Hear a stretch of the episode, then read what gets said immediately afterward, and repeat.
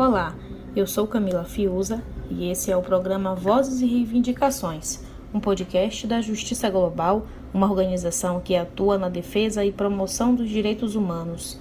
Na última segunda-feira de outubro, saiu uma notícia que nos trouxe satisfação pelo trabalho desempenhado incansavelmente durante 22 anos em busca de justiça e reparação para vítimas e familiares da explosão da fábrica de fogos em Santo Antônio de Jesus, no Recôncavo Baiano.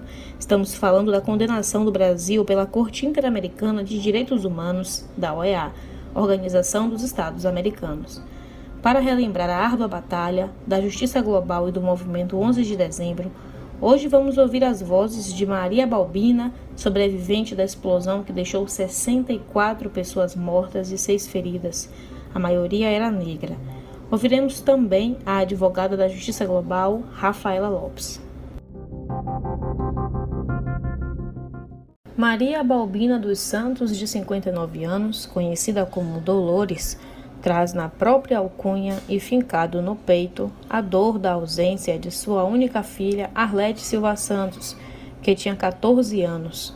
Em meio ao sofrimento, Dolores reuniu forças e hoje é presidente do movimento 11 de dezembro, que lutou por 22 anos por justiça. Obrigada, Dolores, por estar com a gente por participar do nosso podcast. Após 22 anos, saiu a condenação do Brasil pela Corte Interamericana de Direitos Humanos da OEA. Para você, qual o significado da sentença?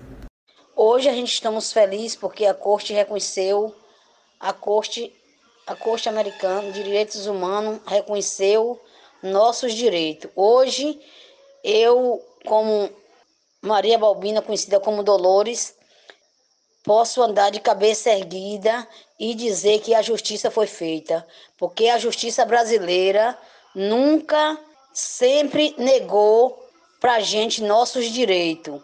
A gente ia para as reuniões em Salvador várias vezes, indas e vindas, ia feliz, ia triste e voltava feliz. Com menos de 15 dias a gente tinha uma outra tristeza no peito, porque aquilo nunca era realizado. Tudo que ele prometia não era realizado. E a gente também, Camila, a gente tem que agradecer muito a Deus por essa vitória. Né? Triste porque também muita gente se foi e não viu a vitória acontecer.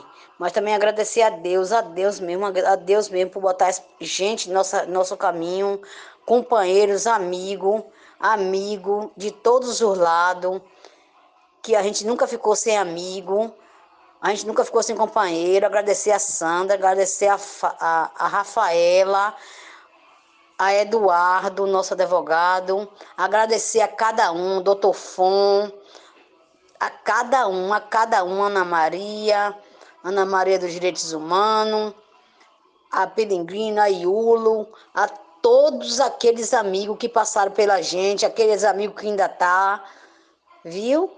Obrigado. Se for precisar de alguma coisa, você me diga. E outra coisa, Camila, a gente hoje pode bater no peito e dizer a, a, a justiça foi feita, porque a gente andou sempre atrás da justiça, mas não era justiça para poder ganhar dinheiro, era justiça para poder condenar Vardo, para a gente ver ele entrar das grades, pagando o que ele deve, o que ele devia. Né? Mas infelizmente a justiça que a gente tem no nosso país é uma justiça injusta, né? Que só é para quem tem dinheiro, só é para o lado dos fracos, não é para quem tem dinheiro, né? Que é dois pesos e duas balanças. Para quem tem dinheiro, a balança desce. Para quem a balança sobe. Para quem não tem dinheiro, a balança desce.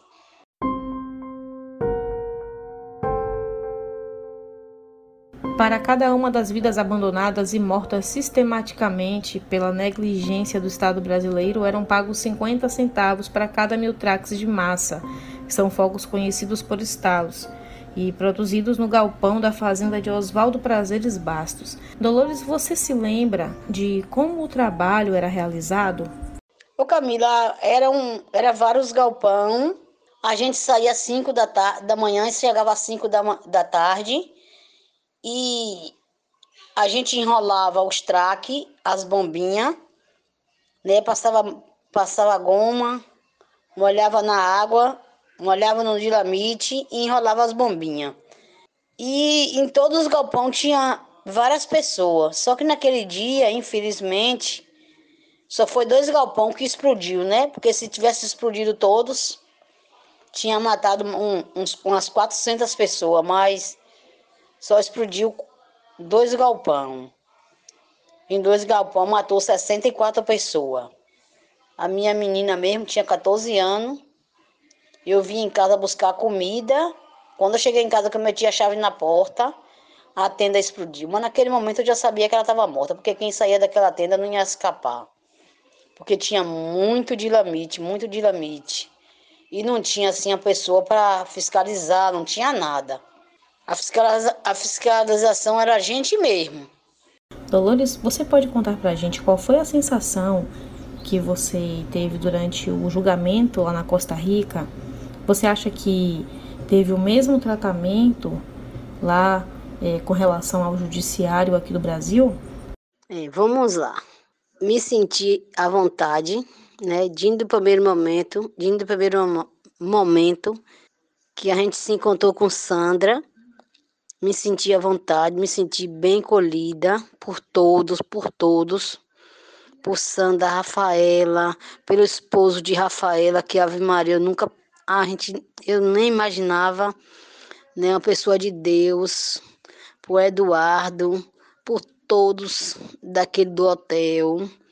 E, e assim, o, o julgamento, para mim, foi uma coisa muito assim, uma coisa de Deus mesmo, foi uma coisa de Deus, de Deus, de Deus. Né? Porque quando eu cheguei logo lá, encontrei com um rapaz que tinha aqui, vindo aqui no Brasil com mais Sandra. Acho que foi em 2005. Quando chegou lá, ele me conheceu logo. Conheci logo três jovens. Conheci logo três jovens que ficaram meus amigos, que é meus amigos até hoje, que falam comigo até hoje. E o julgamento eu só tenho a dizer que foi maravilhoso, maravilhoso mesmo. Que aqui no Brasil nem se faz comparação, coisinha. Nem se faz comparação, Paty. Aqui no Brasil, o, o, o, lá, aqui não se faz comparação não, minha filha. O tempo que o povo dizia que era 20 minutos. Eu tive o tempo do mundo todo para falar. Falei, falei, falei tudo aquilo que eu sentia. Eu tirei um peso das minhas costas, um peso das minhas costas, porque todo juiz me ouviu, todos, todas as pessoas me ouviu. E assim, a plateia, todos, todos, todos, todos. Aquele juiz, e momento nenhum ele falava com a gente grosso, nem falava com a gente desrespeitando a gente, desfazendo da gente, momento nenhum, simplesmente só perguntava e dizia assim: não, só, a senhora só fala se puder.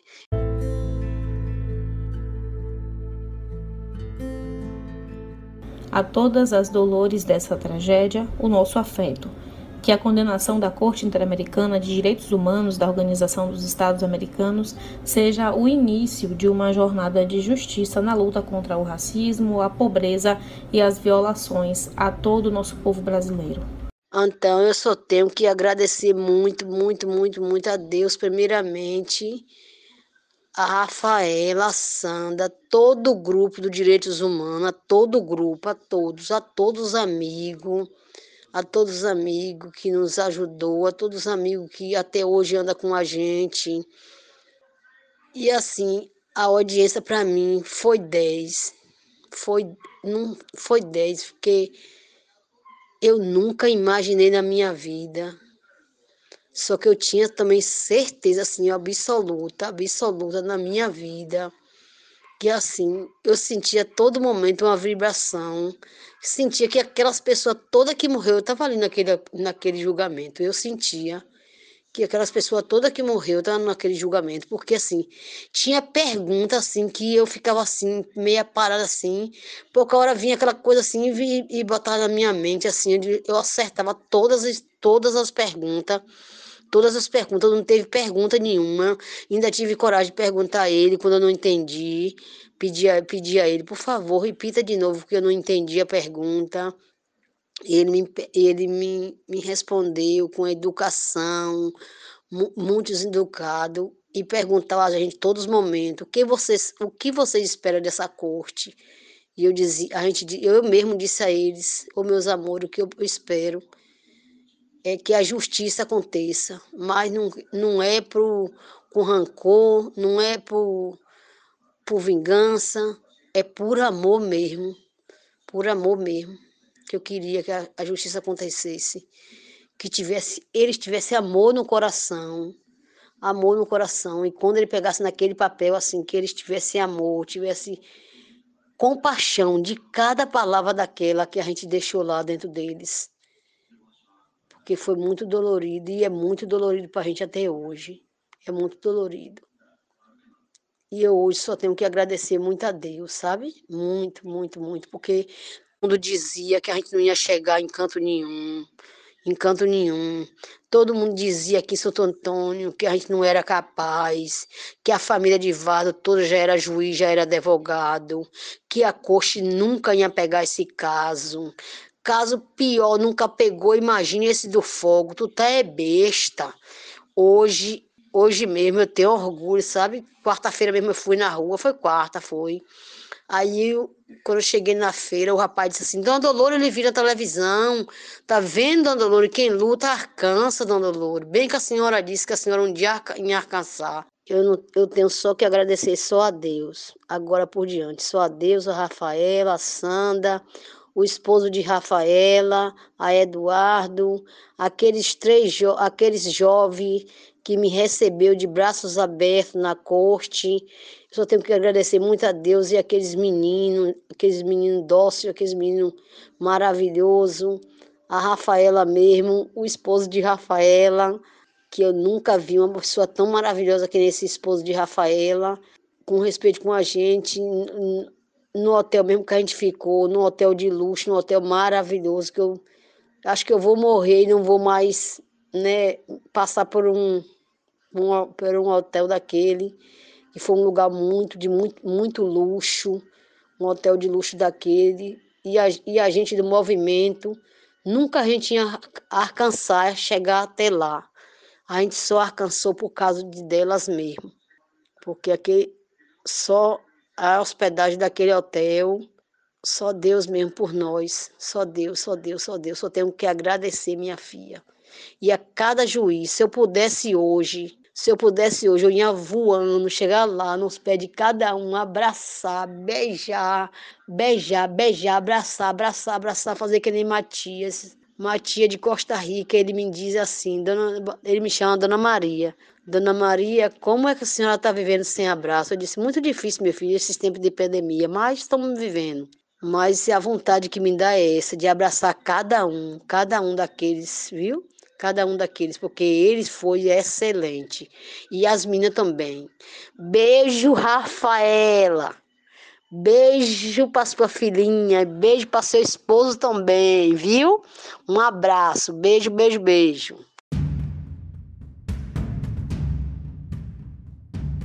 Dentre as medidas estabelecidas pela OEA estão a criação de alternativas econômicas para a inserção econômica e laboral das vítimas e familiares da explosão e a criação e execução de um programa de desenvolvimento socioeconômico destinado à população de Santo Antônio de Jesus.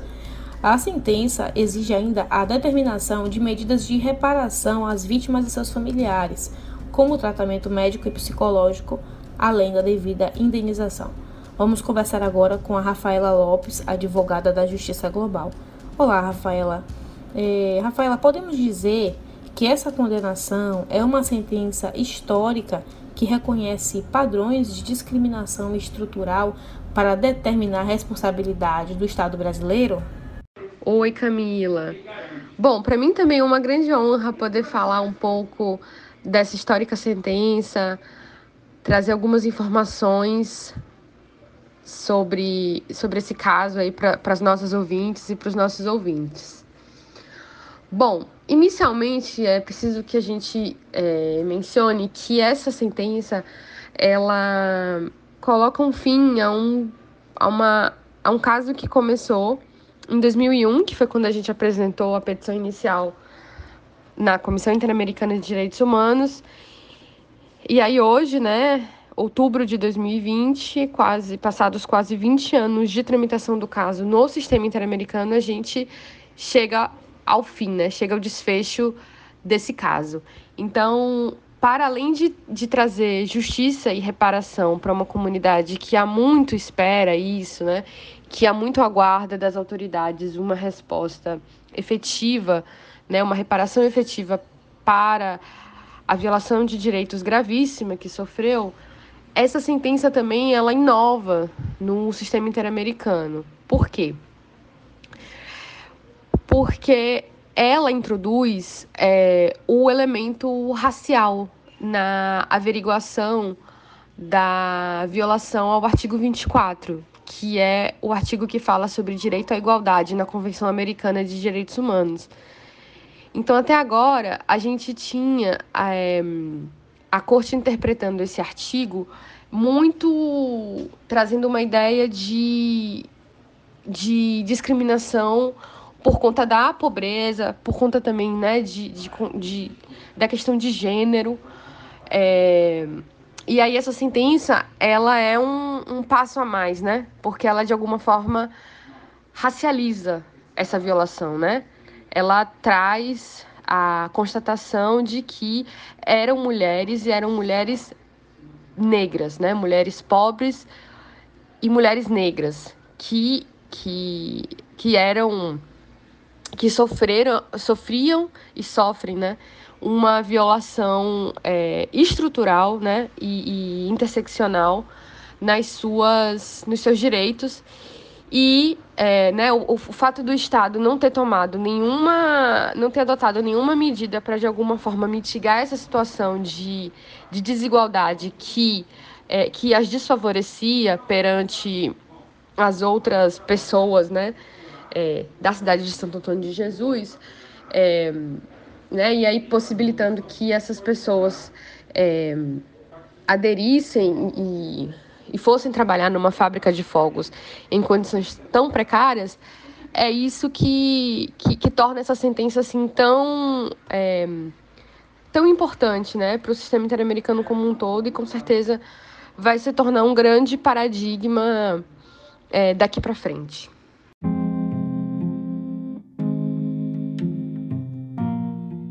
A fabricação de fogos de artifício era a principal e, na maioria dos casos, a única opção de trabalho para os habitantes do município de Santo Antônio de Jesus.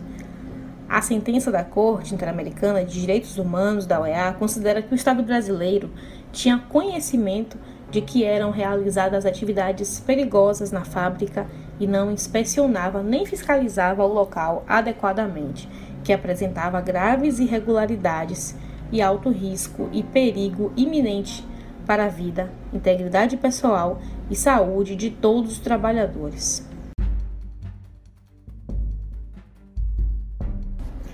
As lágrimas que brotam na face daqueles que ficaram e sentem a dor de perder a vida de seus familiares revelam que, mesmo após 22 anos, nada será como antes. As vidas interrompidas e os sonhos dizimados não voltarão. Entretanto, a condenação do Estado brasileiro é, sobretudo, a constatação de que só vence quem luta. É a condenação do racismo estrutural do Brasil, é talvez a possibilidade de salvar vidas negligenciadas pelo Estado, que neste exato momento estejam sendo exploradas nos inumeráveis locais de trabalho análogo à escravidão, vitimadas pelo racismo cotidiano. A sentença da Corte Interamericana de Direitos Humanos da Organização dos Estados Americanos é a nona condenação internacional do Brasil por graves violações de direitos humanos.